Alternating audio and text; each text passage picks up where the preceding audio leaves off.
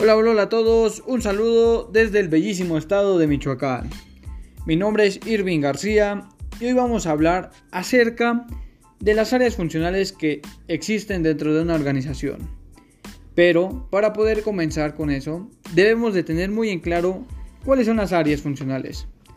Empezamos con la producción, la mercadotecnia, finanzas, recursos humanos, calidad y sistemas.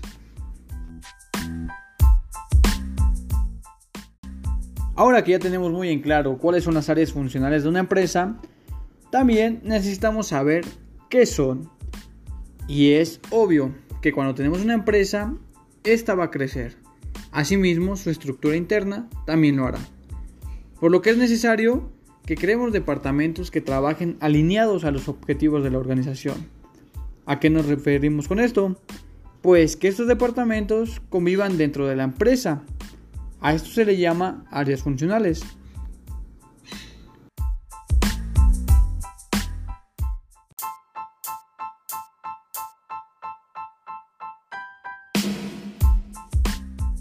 Cabe destacar que la cantidad de áreas funcionales de una empresa depende del tamaño de esta, es decir, cuanto mayor sea la organización, más áreas necesitaremos para alcanzar nuestros objetivos empresariales.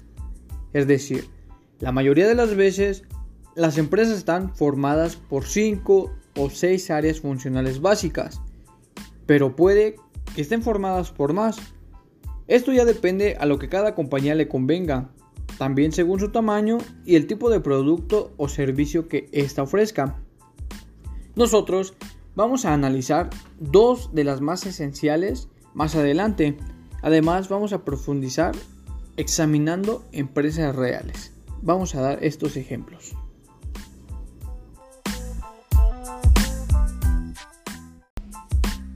Como ya sabemos, cada área tendrá su función, pero no siempre trabajan independientemente de las demás. Hay veces que dos o más departamentos necesitan trabajar juntos para lograr ciertos objetivos. Ahora, vamos a ver lo que hace cada una de estas áreas que hemos escogido.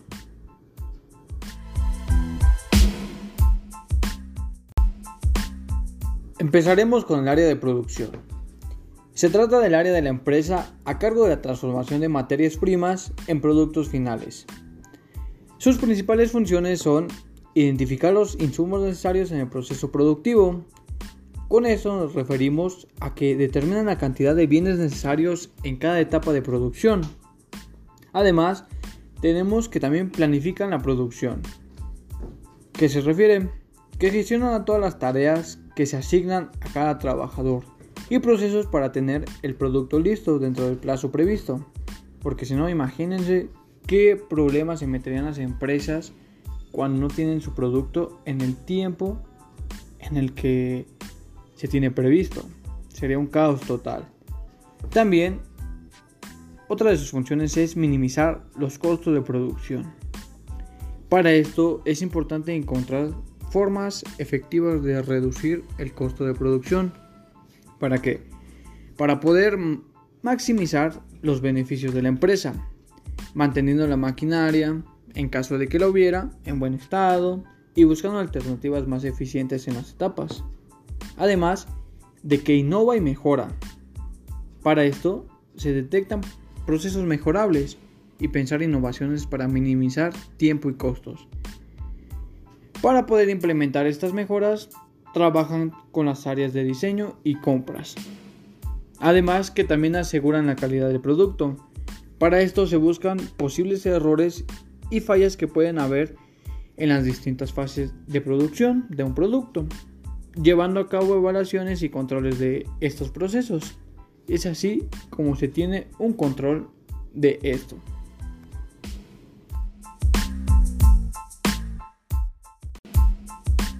De la segunda área que vamos a hablar es de la mercadotecnia.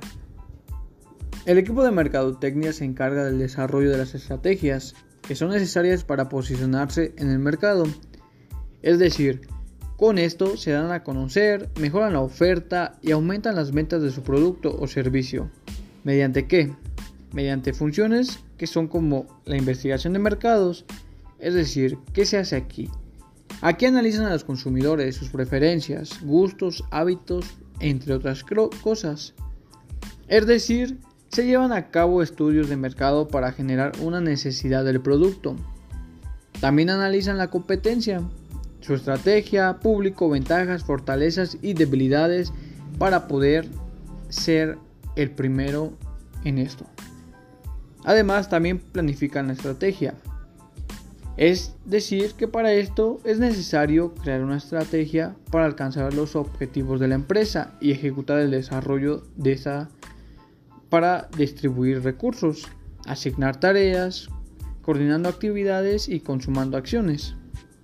También tenemos la promoción de ventas, que se trata de informar a través de distintos canales a los consumidores, a los productos o servicios de la compañía, animándolos y adquirirlos mediante publicidad y promociones. Aquí no le ha pasado esto, que estás en la tele, cierto canal es para publicidad, ves algún producto y te da esa necesidad de quererlo tener contigo. Y pues a veces sin siquiera necesitarlo, lo compras. Así se maneja esto. Y por último está la monitorización, que es importante hacer un seguimiento y comprobación de que el plan establecido da los resultados esperados.